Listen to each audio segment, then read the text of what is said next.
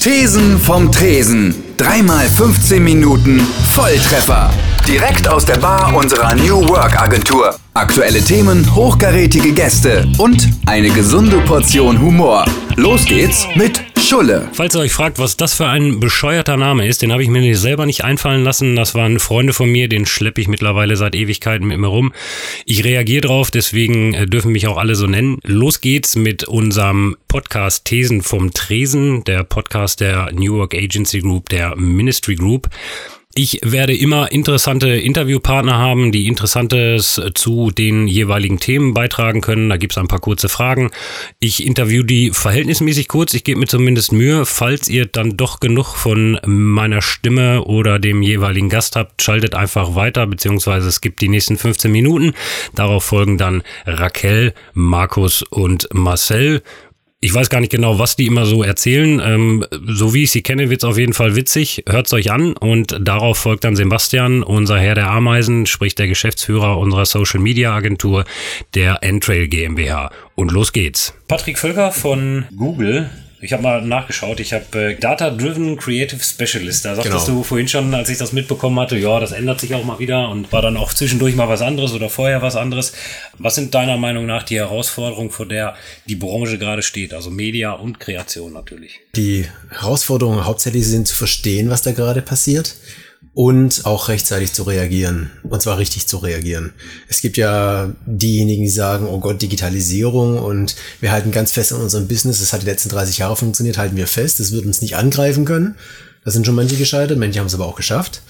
Und es gibt natürlich auch diejenigen, die sagen, wir müssen sofort alles adaptieren. Das sind, dann, die können aber auch völlig falsch liegen. Das sind dann die, die damals äh, bei Second Life beispielsweise dann schon ja. ihre ersten Shops hatten und so weiter, was nach zwei Jahren völlig out war, da einfach einen guten Mittelweg zu finden und auch nicht alles digitale Neue anzu für sich aufzunehmen und dann gleich weiter äh, Leute dafür einzustellen oder das große Ding draus zu machen, sondern da gesund abzuwägen und äh, trotzdem alles einmal so ein bisschen auszuversuchen, auszuprobieren und schauen, was machbar ist. Das ist das eine. Es geht auch ganz stark in die eigene digitale Transformation mit rein natürlich. Nicht die alten Verhaltensmuster auf die neue Technologie einfach drüber stülpen, sondern auch bereit sein, einfach mal komplett alles zu resetten, beispielsweise bisherige Tag Zielgruppen, die man hatte also gerade dieses Thema, was du, was du sagtest, dieses äh, Return of Invest, das ist, wird ja gerne mal diskutiert, weil ja. einfach gesagt wurde, da wurde jetzt einfach die letzten Jahre blind, wurden die, die wildesten Summen in Display-Advertising oder generell in, in digitale Werbung gesteckt. Und letzten Endes kommt jetzt so diese Disruption oder dass man zeigt, dass sozusagen ähm, digitale Werbung erwachsen wird, dass es eben darum geht, nicht einfach nur irgendwie die Leute anzusprechen, so wie man es dann letzten Endes über die klassischen Medien gemacht hat, sondern zu sagen, okay, ich, ich gehe die ganz gezielt an. Siehst du das eher als eine Content-Herausforderung oder ist es eine Kreationsaufgabe, die da gelöst werden muss? Buzzword, One-to-One-Kommunikation. Im Idealfall beides. Ähm, es ist ein leichtes wenn man ein Produkt hat, äh, den Content so herauszuarbeiten, der zu diesem User passt. Das sind aber, das sind ja allein schon kreative Gedanken. Es ist ja nicht nur einfach, dass man sagt, hier, das passt zu diesem User, das passt zu diesem User, diese Tabelle muss auch erstmal erstellt werden.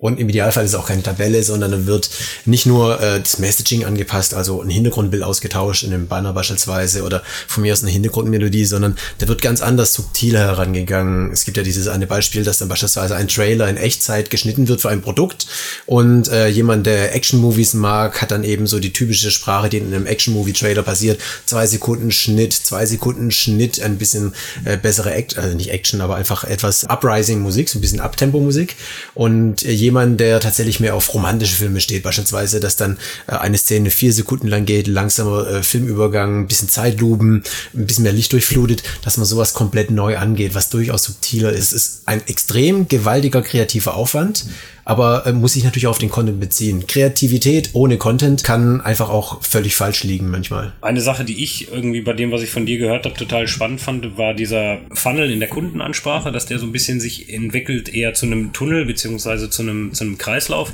Ich glaube, das könnte nochmal ganz interessant sein. Ich hatte das in der Grafik gesehen. Wenn du dazu nochmal so ein paar äh, Worte verlierst, wie sich dieser Funnel letzten Endes zu einem Kreislauf oder zu diesem Tunnel hin entwickelt. Bisher waren Kampagnen meistens zeitlich beschränkt und im Idealfall hat man den Kunden dann von Awareness über Consideration Phase bis zum Purchase oder bis zum, zum Advocacy-Effekt eben dann äh, dadurch begleitet. Das Spannende ist aber, dass es eben auch Produkte gibt, auf die das gar nicht passt. Mein Lieblingsbeispiel ist ja nach wie vor immer die Tiefkühlpizza. Jeder weiß, dass es das gibt. Ähm, und normalerweise war es so, dass der User dann erstmal über die Awareness dann gecatcht wurde. Wenn er darauf reagiert hat, dann ging es durch den ganzen Funnel durch. Die User befinden sich aber normalerweise an, haben die ganz andere Anforderungen. Die befinden sich an völlig verschiedenen Stellen im Funnel bereits, weil sie Tiefkühlpizza schon kennen, weil sie vielleicht auch schon eine äh, Tiefkühltruhe voll davon haben und äh, dem Moment ganz anders, ganz andere Botschaften empfangen müssen. Das eine mag nur ein Reminder sein, du pass mal auf, die Weihnachtsfeiertage sind rum, äh, wahrscheinlich hast du jetzt genügend Pizza wieder aufgebraucht. Jetzt ist die Werbung dafür da, kauf mal welche, jetzt kommen die neuen äh, Neujahrsfeiertage, dann willst du vielleicht, hast auch keinen Bock mehr auf Kochen und so weiter, komm, gönn dir doch eine gute Pizza von der und der Marke beispielsweise. Wohingegen dann ein Student, äh, der seine Prüfungen vor sich hat, äh, auch eine ganz andere Botschaft dann beispielsweise kriegen muss. Oder wenn jemand ökologisch grün, äh, Demeter und so weiter normalerweise sich sehr gesund ernährt, dass man denen beispielsweise auch eine ganz andere Botschaft mitteilt, dass vielleicht tatsächlich äh, diese eine spezielle Tiefkühlpizza, die es da gibt, vielleicht tatsächlich mit Biotomaten und allem dran, dass es vielleicht gar nicht so schlimm ist, sich auch mal an so eine Tiefkühlpizza heranzutrauen, dass man den dann ein bisschen davon überzeugt. Das heißt, ich habe letzten Endes einen Kreislauf, wo ich, wo ich kontinuierlich natürlich auch den Customer irgendwie anspreche, um, um dann vielleicht auch so ein bisschen in diese, diese Richtung zu kommen, Friend of the Brand, also immer letzten Endes irgendwas, was immer ständig bei mir ist. Genau. Also die, und wo ich auch ständig vielleicht in der Kommunikation mitstehe. Die Menschen bewegen sich innerhalb dieses Funnels ständig nach unten. Großartig. Die Idee ist aber, das ist ein ewiger Kreislauf. Das heißt, eine Kampagne sollte nicht mehr einfach nur zeitbasiert sein, dass man sagt, macht die Kampagne jetzt zwei Monate lang, sondern im Idealfall always on, weil der Kunde kann jederzeit in irgendeiner dieser Funnelphasen wieder oder Tunnelphasen in dem Moment äh, wieder aufgegriffen werden und äh, neu angesprochen werden und dass man ihn auch daran erinnert, dass wieder irgendwas ansteht, irgendein Kauf, den er jetzt tätigen sollte oder möchte. Ja. Wie können wir denn die Daten, die ja mittlerweile jeder äh, User irgendwie zur Verfügung stellt, was können wir jetzt vielleicht davon schon nutzen und wo geht das Ganze irgendwann mal hin? Momentan, was die meisten Advertiser gerade oder Media Kreativagenturen machen, ist äh, reine Awareness-Phasen. Das heißt, man guckt, welche Audiences gibt es auf, auf Facebook, auf Google, auch bei anderen Advertisern und versucht dann eben beispielsweise den Katzenliebhaber oder den Autoliebhaber mit einer anderen Message äh, zu erreichen, als jetzt, wie man es früher generisch gemacht hat, ein Banner für alle. Das ist dieser momentane Stand. Idealerweise sind diese Daten, die man dafür nimmt, eben auch nicht mehr rein demografisch, sondern sondern einfach bezogen auf irgendwelche Interessen, die der User hat, was er sich auf YouTube angeguckt hat, nach welchen Begriffen er gesucht hat. Er lässt sich statistisch viel ableiten. Und je nach Produkt und je nach Advertiser geht das im Idealfall natürlich auch dahin, dass dann auch CRM-Daten, also Daten, die der Advertiser besitzt, es kann eine Airline beispielsweise sein und die Airline hat daraus gemerkt, ja, guck mal, der die erste Klasse beispielsweise gebucht, dass man ihn dann auch daraufhin gehend aus diesem Wissen, aus den eigenen Daten heraus, das ist das Wichtigste, was er selber hat, dass er die dann darauf anspricht und sagt, hey, für dich äh, Sonderangebot, erste Klasse wieder im Zug fahren oder im Flieger, für dich vielleicht zum Sonderpreis. Viele, viele verschiedene Strategien, die in Zukunft alle noch sehr viel spannend werden können. Aber die Idee ist, von den, was die User gerade eben machen, Daten von den Ad-Servern zu nehmen, aber die mit den eigenen Daten anzureichern. Das eine dazu zu kaufen und das Spannendste ist, selber Daten zu sammeln und die sinnvoll anzuwenden. Ganz spannende Sache, weil du ja auch im Eingang schon sagtest, es geht letzten Endes darum, dass man vielleicht auch mal neue Sachen ausprobiert, gerade bei dem mhm. Advertiser selber.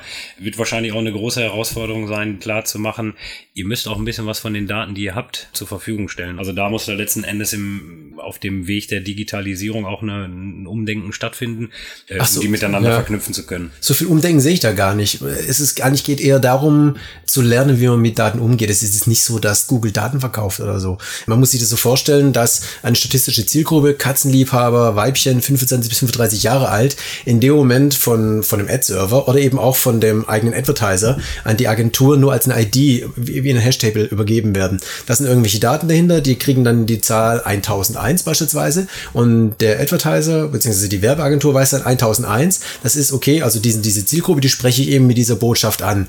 Da ist aber null Daten dahinter. Kreativagentur weiß nicht, betrifft es nur einen einzelnen User, sind es 50.000 User, sondern diese Zielgruppen sind einfach nur irgendwelche uniken IDs und mit denen wird gearbeitet. Insofern äh, passiert das Ganze alles anonym. Technisch ist das alles machbar, da mache ich mir null Sorgen. Sorgen ist eher, dass äh, da haben natürlich viele Advertiser verständlicherweise Sorgen, weil die unfassbar viele Daten haben, aber teilweise auch schon erlebt, nicht mehr gewusst haben, wie sie zu diesen Daten gekommen sind. Und in dem Moment ist man natürlich sofort in einer extremen Grauzone drin und fürchten und auch gerade dieses europäische so, und das deutsche harte natürlich Datenschutzgesetz haben wir Deutschen, ich sage jetzt auch einfach mal glücklicherweise, ein viel ähm, ein viel strengeres Nachdenken als teilweise in anderen Ländern. Und insofern kann ich diese Reserviertheit verstehen, dass die Daten nicht rauskommen sollen, äh, einfach aus dieser Historie heraus. Aber äh, es ist, wenn man weiß, dass es anonymisierte Daten sind, dann kann man tatsächlich auch mal so einen ersten Schritt gehen und mal was ganz Einfaches probieren, ohne dass man tatsächlich in irgendeine rechtliche Grauzone reinkommt. Aber das ist natürlich die spannendste Frage, wie legal ist das Ganze, was man da macht. Mhm. Also gerade dieses, dieses Ausprobieren, wir hatten da ähm, vorher auch schon, jetzt nicht in dem, in dem Podcast drüber gesprochen, aber diese Geschichte, dass man einfach mal sagt, okay, ich habe eine gewisse Zielgruppe, die ich anspreche, die, das sind jetzt einfach meine 100 Prozent und ich hau eine Kampagne raus, vielleicht nur an 80 Prozent und bei 20 Prozent teste ich einfach mal ein bisschen durch, weil ich ja viel situativer auch reagieren kann, lerne während der Kampagne. Aber das setzt ja letzten Endes auch voraus, dass ich mich mit allen vorher an einen Tisch setze. Natürlich mit dem Advertiser als allerersten, da muss ich Media mit an den Tisch holen. Ich habe natürlich die Produktion Produktion und die Kreation.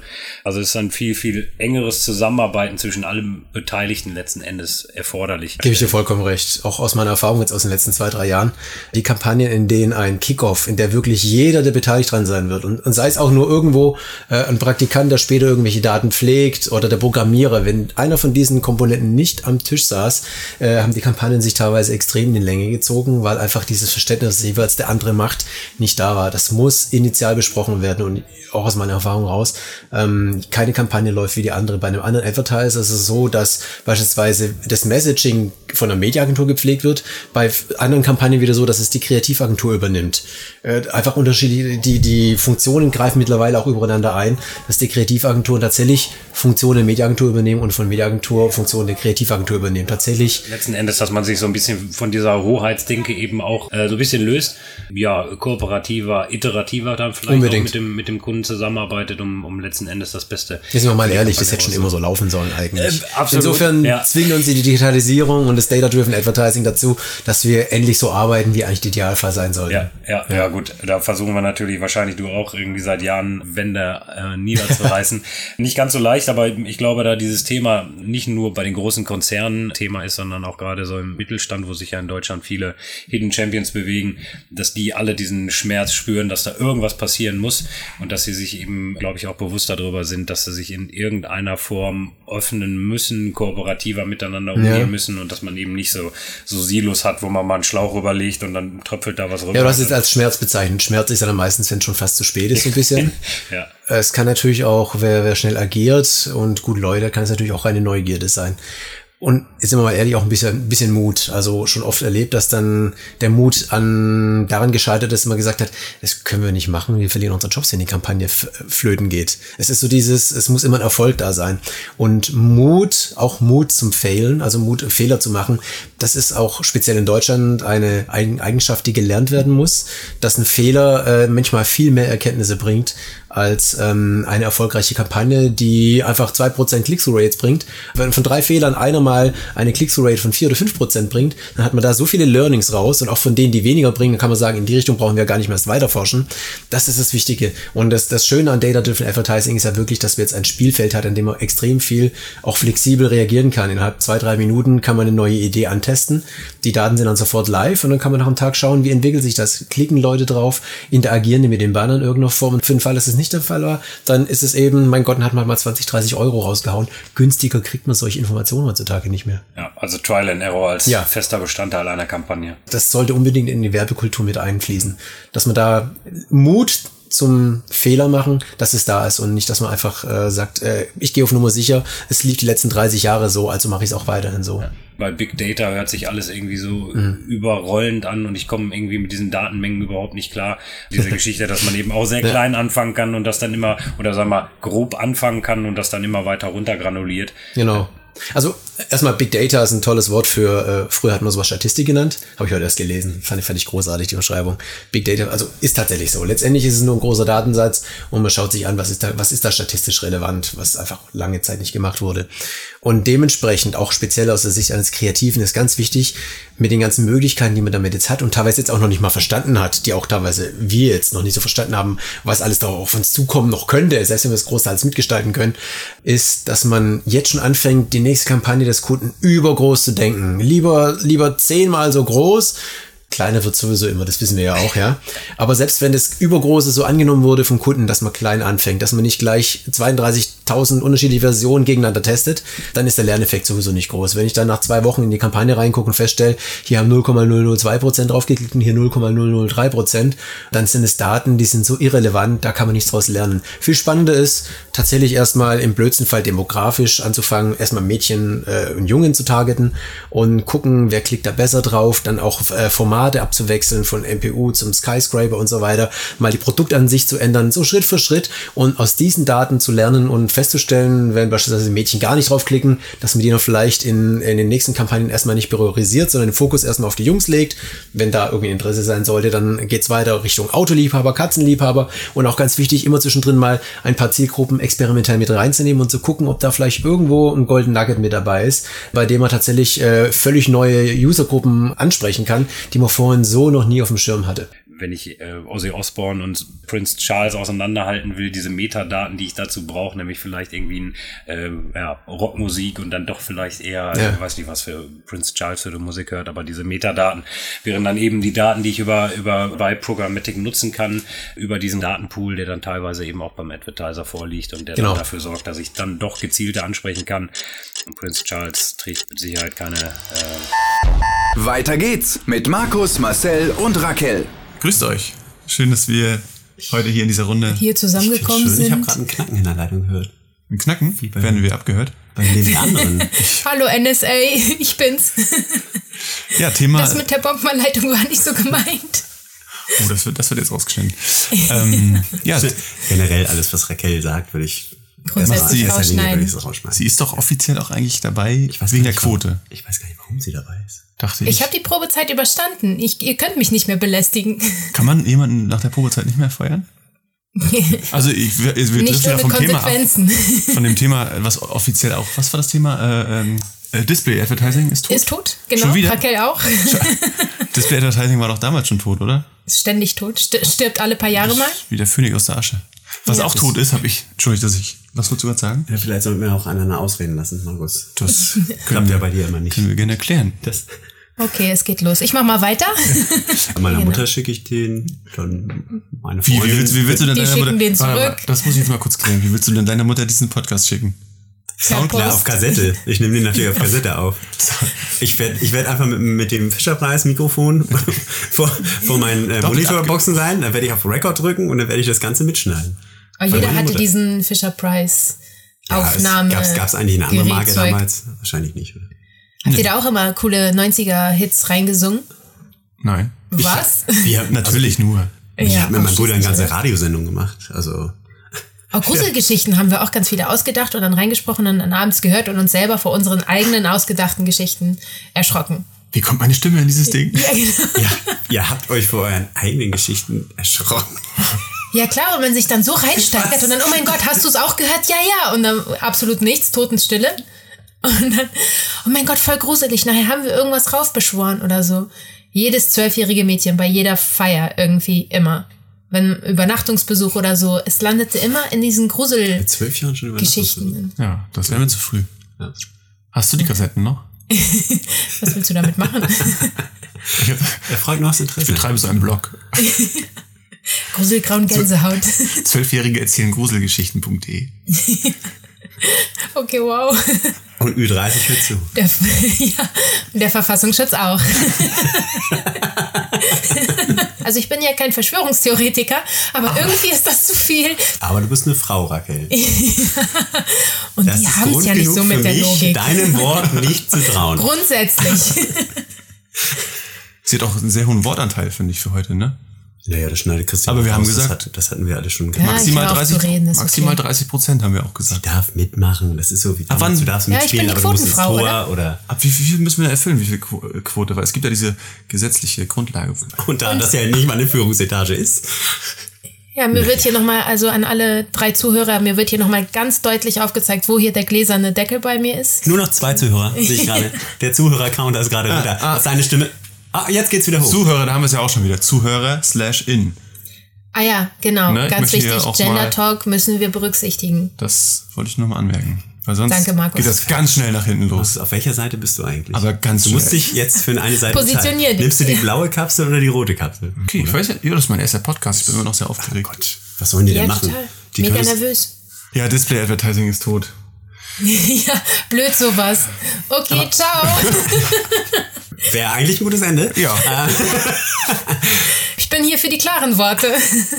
Und für die Wie Ansagen. viele Jahre machst du schon Display Advertising, Markus? Ähm, jetzt, also angefangen habe ich ja so neben, des, neben, neben, des, neben dem Studium, neben des Studiums, neben des Studiums, Neben wem? neben wem? Ich habe Neben angefangen ihm sein Studium? Neben, neben meinem ihm seinem Wemsen Studium.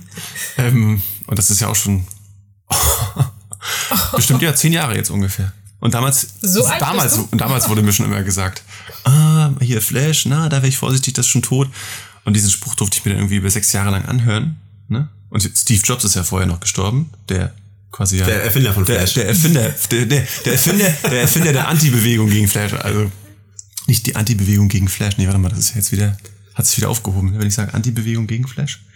Ja, das ist wie die doppelte Verneinung. Verneinungen. Das ist immer ätzend, ne? so doppelte Verneinung. Da haben wir es wieder. Da haben wir es wieder.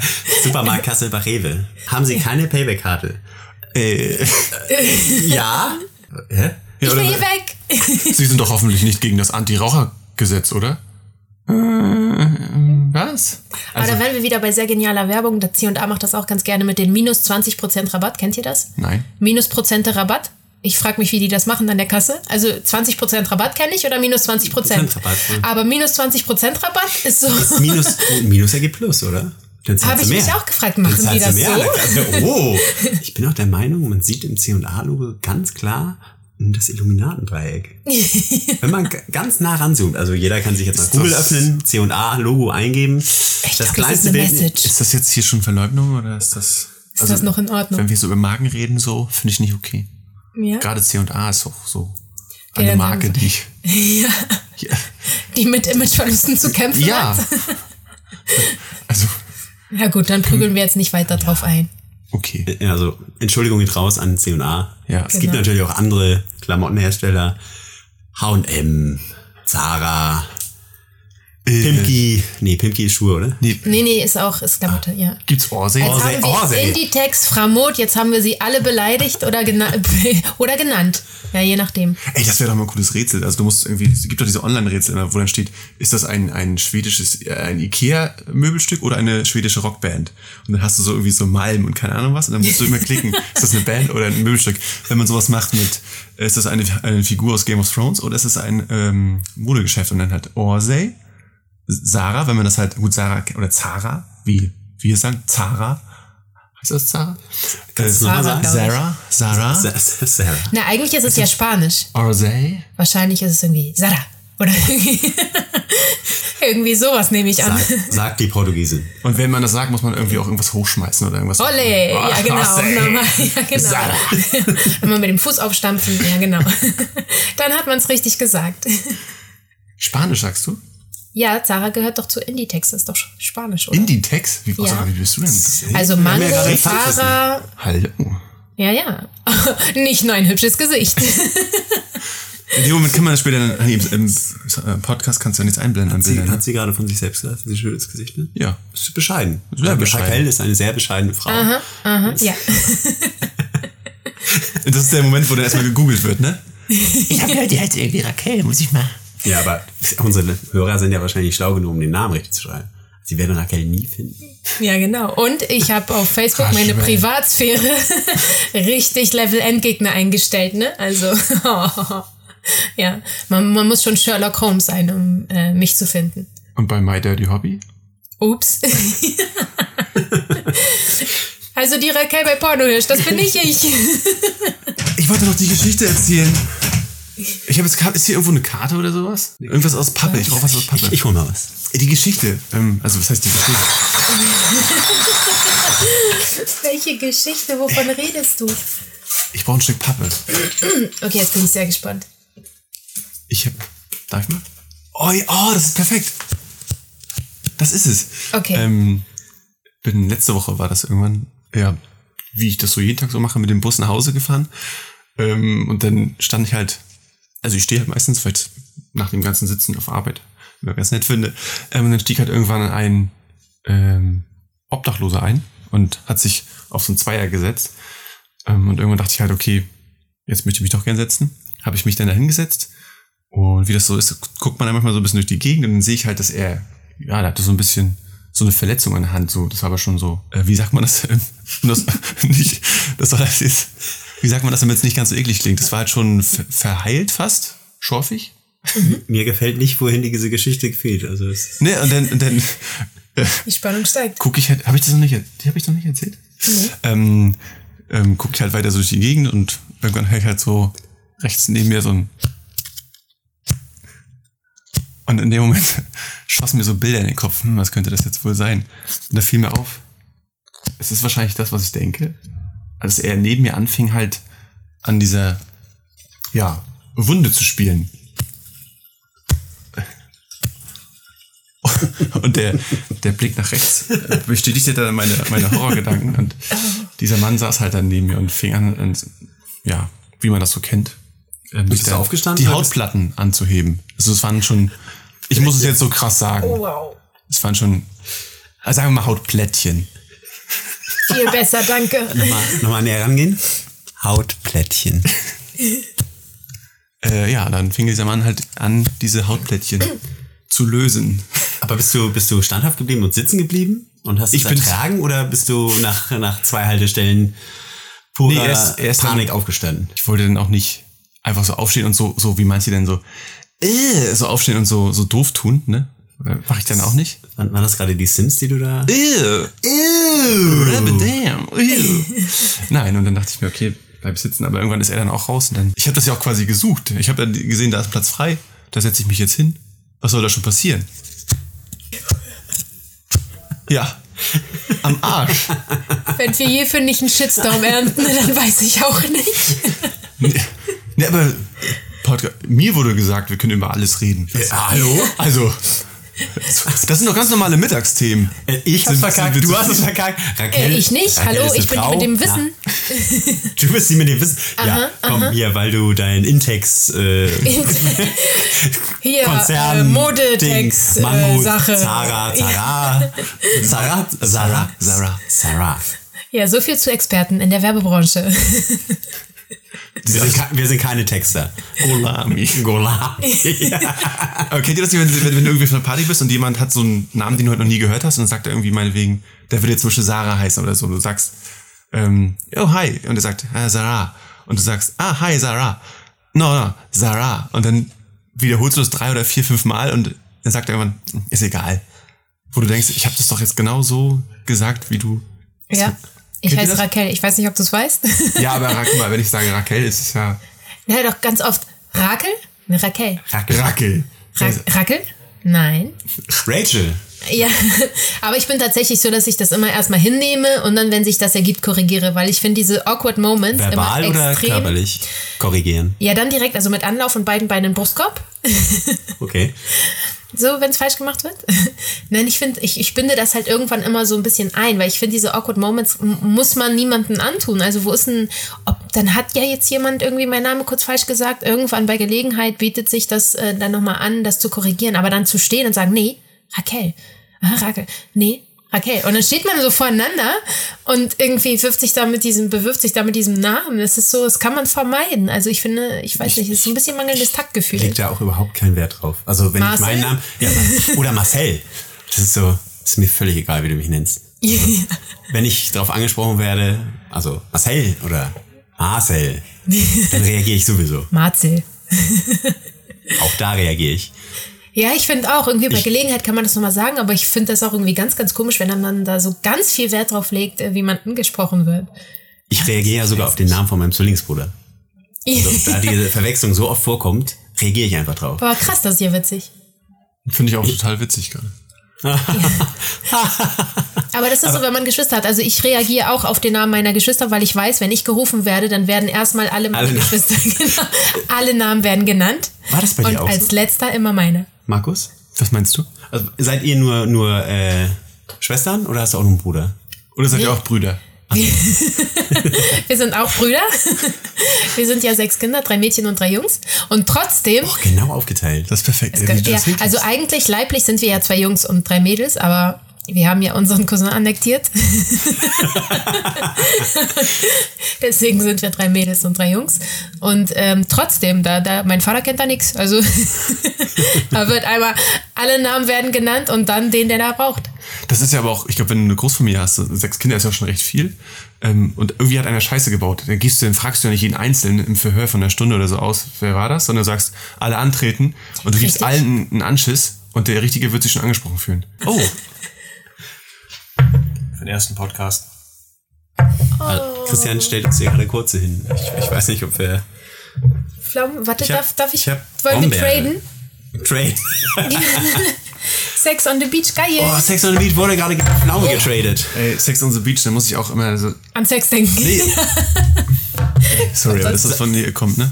Sex on the Beach, Sand im Getriebe. Nein. Siehst du, Marci ist mein Mann.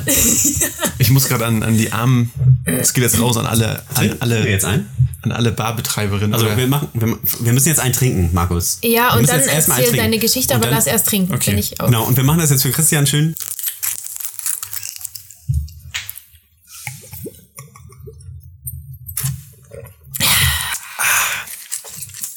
Uiuiui. Uiuiui, das ist ja, Da ist ja Alkohol drin. ist das süß. Wir haben den Podcast jetzt, wir nehmen den ja immer schon vorher auf. Also es ist ja nicht alles live. Es ist jetzt 15 Uhr nee. und ich habe einen kurzen getrunken. Weiter im Takt mit unserem Guitar Hero Sebastian. Entschuldigung, ich muss mich kurz hier einmischen. Sebastian, unser Social Media Agenturchef, möchte sich hier äh, nicht selber vorstellen, deshalb mache ich das. Und sein Podcast wird ebenfalls 15 Minuten dauern. Und er hat vor, Gary Vaynerchuk nicht zu sagen, denn dieser Mensch scheint wohl immer vorzukommen, wenn es darum geht, Display Advertising zu thematisieren. Und gleichzeitig will er versuchen, irgendwie das Wort abgefuckt geschickt unterzubringen, beziehungsweise seinen Gast das sagen zu lassen. Sebastians heutiger Gast ist Wolfgang Lünenbürger Reidenbach und Wolfgang ist seit drei Jahren ziemlich erfolgreich Managing Director von Kohn und Wolfe. Vorher war er bei Achtung und Edelmann und seit gut 100 Jahren bloggt er auf haltungsturnen.de. Ja, Wolfgang, wir beschäftigen uns im Moment mit dem Thema digitale Werbung in der Sinnkrise. Und da habe ich, als ich am Freitag deinen Tweet zum Thema Influencer-Marketing gelesen habe, spontan eins und eins zusammenzählen wollen. Und ich zitiere mal kurz. Sehr viel von diesem Instagram-Pseudo-Influencer-Werbung gefällt mir nicht, aber ich bin auch nicht Zielgruppe. Bis dahin erstmal, Zitat Ende. Wieso bist du nicht Zielgruppe? Weil zumindest das, was ich sehe an Product Placement, bezahlter Kooperation oder wie immer Werbung dann da genannt wird, sich an deutlich jüngere Leute mit deutlich anderen Interessegebieten richtet. Ich sehe auch sozusagen in einem meiner Interessengebiete durchaus auch Werbung, die dann nicht, nicht ganz so krass peinlich ist oder die ich dann nicht als ganz so krass peinlich empfinde, weil sie dazu passt zu dem, was ich sozusagen ansonsten in diesen Kanälen, erwar Kanälen erwarten würde. Aber gerade das, was andere alte Männer in der Werbung, so wie ich, äh, irgendwie dann immer mit einer unendlichen Überheblichkeit grausam finden, soll uns auch nicht ansprechen. Und ich wäre tatsächlich nach der Erfahrung so der letzten Jahre, auch mit Netzwerken und mit Kommunikation Richtung Jugendliche und so weiter, sehr, sehr vorsichtig meine Geschmacks- und Stil- und Intellektualitätsmaßstäbe an Werbung anzulegen, die mich nicht erreichen soll. Also du hast das wahrscheinlich bei äh, Perlen des Influencer-Marketings auf Facebook oder sowas gesehen. Es geht um diesen Dyson-Föhn, den... Das war der Anlass Ja, zumindest. genau, den, den Nele J da oder mit dem Nele Js Freund ihr die Haare föhnt. Äh, wo- wobei aber eigentlich so ein Föhn, äh, Dyson-Produkte sind ja jetzt auch nicht die günstigsten.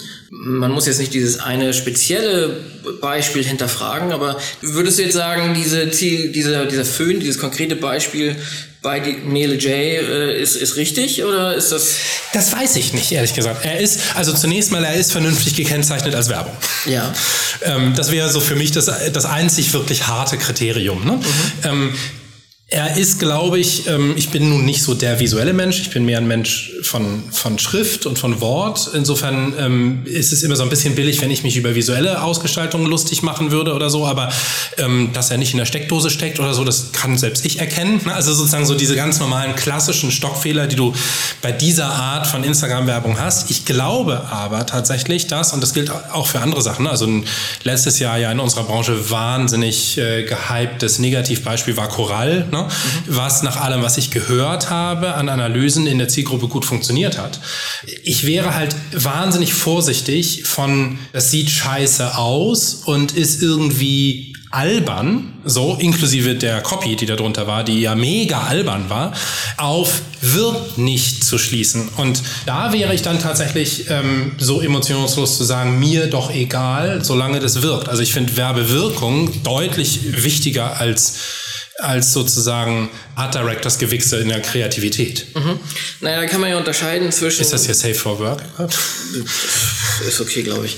Da kann man ja unterscheiden zwischen, dass es eine Kritik, die es in die W&V schafft oder so, die die Zielgruppe sowieso nicht liest. Ähm, insofern, diese Shitstorms sind ja oft auch äh, Shitstorms genau bei den Kreativen, weil es nicht kreativ genug ist oder so.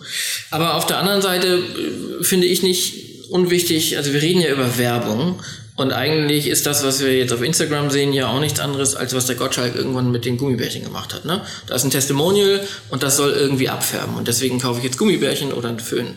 Bei dem Thema Influencer-Werbung finde ich aber das Stichwort Frequenz doch super entscheidend. Auch das kommt ein bisschen drauf an, finde ich. Ne? Also zum einen bin, ähm, beschäftige ich mich ja beruflich nicht mit Influencer-Werbung, sondern mit Influencer-Relations oder mit Kampagnen mit Influencern, was ja nochmal ein bisschen was anderes ist. Mhm. Aber was sich im Endeffekt ähnlicher Mechanismen bedient, nur dass wir in der Regel nicht Produkte in dem Moment in den Vordergrund stellen, sondern Themen. Ne? Aber eben auch über bezahlte Kooperationen reden und so weiter. Das heißt, da, da verschwimmen ja auch Grenzen. Ne? Insofern, ähm, ich glaube, ich würde das so nicht machen und ich würde das wahrscheinlich auch nicht vorschlagen. Allerdings haben wir auch keinen Kunden, der so etwas konkret möchte. Das ist das eine. Und das andere ist, was heißt an solchen Stellen Frequenz und was führt eigentlich dazu, dass Leute das noch in Ordnung finden oder nicht? Es ist ja im Endeffekt, geht es ja, glaube ich, tatsächlich bei so etwas darum, insbesondere wenn ich mit Profis arbeite, und das ist ein Profi, um den es hier geht, die lebt davon im Endeffekt, mhm. darum sozusagen, dass sie ihre eigene Marke nicht durch das Verkaufen an andere Marken so stark verbrennen, dass sie in der Zielgruppe nicht mehr funktionieren. Und da hat es sicherlich in, sozusagen in der Frühphase von Influencer-Marketing schon auch ähm, den einen oder anderen Fall gegeben, wo das wohl so war. Ich habe das dann nicht im Detail ähm, verfolgt. Und ich kann das jetzt in diesem konkreten Fall, weil ich der Frau auch nicht folge auf Instagram, mhm. nicht wirklich beurteilen, ob da eine Frequenz ist, die nicht funktioniert oder die, die irgendwie kritisch wird. Aber ohne eine gewisse Frequenz oder auch Variantenreichtum sozusagen im Stream wäre ja auch die Wirkung gleich null im Zweifelsfall wenn ich eine Kritik äußere an, an, ähm, an Influencer-Marketing oder Influencer-Werbung, wäre das eher, ist es, nicht, ist es nicht verschenktes Geld, wenn ich nur punktuell und im Grunde unterhalb einer Wahrnehmbarkeits- und Wiedererkennbarkeitsgrenze agiere. Mein Eindruck ist, dass die meisten Kampagnen so funktionieren, dass du viele Influencer hast, die einmal was posten. Und man sich dann die Reichweite erhofft mit der Prämisse, okay, Menschen, die, keine Ahnung, Caro Dauer folgen, folgen auch den zehn anderen. Das sind immer die gleichen. Ähm, und dann hast du, ich glaube, das ist die Frequenz, die du meintest, nämlich, dass du äh, jeden zweiten Tag oder jeden Tag oder jeden Tag zweimal eine andere Marke in dem Feed dieser Person siehst. Das ist aber gar nicht das, was ich meine, sondern mir ich glaube, das wäre deutlich effektiver, wenn sich der Influencer nicht nur einmal mit der Marke. Ne, du hast eben selber mhm. gesagt, wir machen Kampagnen, das geht über einen längeren Zeitraum, ja. dass man sich vielleicht auch bindet an eine Marke und sagt, okay, das ist jetzt ein Projekt, das machen wir jetzt vier Wochen lang oder so. Äh, es gibt Menschen, die das machen, aber die meisten, und auch das sind vermehrt die Sachen, die irgendwie ohne Briefing am Ende dann auf solchen Fail-Seiten auftauchen, da passiert einmal was, ich halte es in die Kamera, mehr oder weniger gut, und dann äh, war's das. Ja, wobei es, ich glaube schon, dass es für beides auch die Berechtigung gibt. Insgesamt finde ich eher bestürzend, äh, wie in was für einem Experimentierzustand sozusagen viele Agenturen und Kreative noch sind, obwohl wir über zweieinhalb Jahre solide, ne? also eigentlich, ich sag mal, jede, jede normale Kreativagentur sollte zweieinhalb bis drei Jahre solide Erfahrung im Bereich Influencer-Werbung haben heutzutage. Ansonsten haben die was falsch gemacht. So. Und dass wir trotzdem noch so wahnsinnig viele Sachen sehen, die so wirken, als wäre das das erste Mal, das finde ich deutlich bestürzender als den kreativen oder unkreativen Output an solchen Fragestellungen. ne? Also was ich halt auffällig finde, ist, dass die Kritik vor allem von Menschen kommt, die sich seit 10, 15 Jahren mit Social Media beschäftigen. Zumindest ist das die Kritik, die ich wahrnehme, weil das sozusagen die Blase ist, in der ich mich dann wahrscheinlich zum Teil auch bewege. Kann sein, dass es auch andere Kritik gibt, die ich da nicht sehe. Das finde ich halt so ein bisschen billig. Zu sagen, ich, wenn ich mich, wenn ich mich seit vielen, vielen Jahren mit langfristigen Beziehungsaufbau und eigentlich mit Relations beschäftige, das an faktisch ähm, Testimonial-Werbung ähm, anzulegen als Kriterium. Das hier ist eben tatsächlich wie Gottschalk und Gummibärchen in meiner Kindheit. Jetzt bin ich nicht ganz sicher, ob ich dich richtig verstanden habe, weil der Gottschalk ja nun aber auch über, keine Ahnung, zehn Jahre lang Testimonial bei Haribo war. Und immer wieder. Bin jetzt nicht sicher, hast du gesagt, dass äh, wenn Leute unseres Alters irgendwie die Kritik äußern, dann ist es unfair, weil wir Ich finde es an zwei Stellen unfair, nämlich an der Stelle, wo ausgegangen wird von, das sieht doch scheiße aus oder, oder was ist das denn für ein Dreck, sozusagen argumentiert wird. Und ja, ne, mein persönliches ästhetisches und auch Qualitätskriterium würde irgendwie diese Dyson oder Korall oder keine Ahnung was Sache nicht so zwingend überspringen.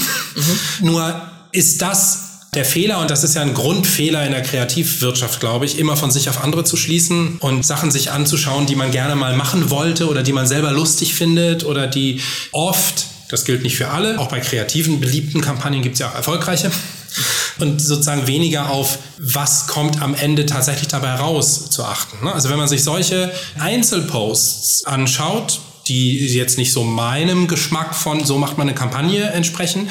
Und die Reaktionen auch der, ich sag mal, Zielgruppe, wenn ich mal davon ausgehen würde, dass jemand mit Sinn und Verstand sich das Testimonial ausgesucht hat, so, wird er oder sie ja auch irgendwie eine Zielgruppenanalyse gemacht haben, Followerschaft untersucht haben und so weiter, so würden wir es zumindest machen, dass es dort eben ungewöhnlich viele, nicht beliebig, Facebook würde sagen, meaningful Interaction ne, gibt, aber immerhin doch Interaktion gibt, die positiv ist. Also die sagt, oh, interessant, funktioniert das, wo kriegt man das und so weiter. Ne? Also, und das macht mich dann zumindest nachdenklich, ob die, die, ob die recht haben, die sagen, oh, es ist alles scheiße. Verstehe.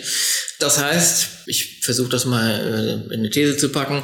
Du sagst eher, das ist zwar Werbung, knallhart, aber dieser Relations-Part, den zumindest die Leserschaft von diesem Influencer dem Influencer gegenüber empfiehlt, ist größer als das, was man sozusagen kritisieren könnte, äh, darin, dass es einfach nur ein Produkt in die Kamera halten ist. Ich meine, nichts anderes hat äh, Gottschalk ja früher auch gemacht. Hat einfach die Gummibärchen in die Kamera gehalten und gesagt, ist lecker.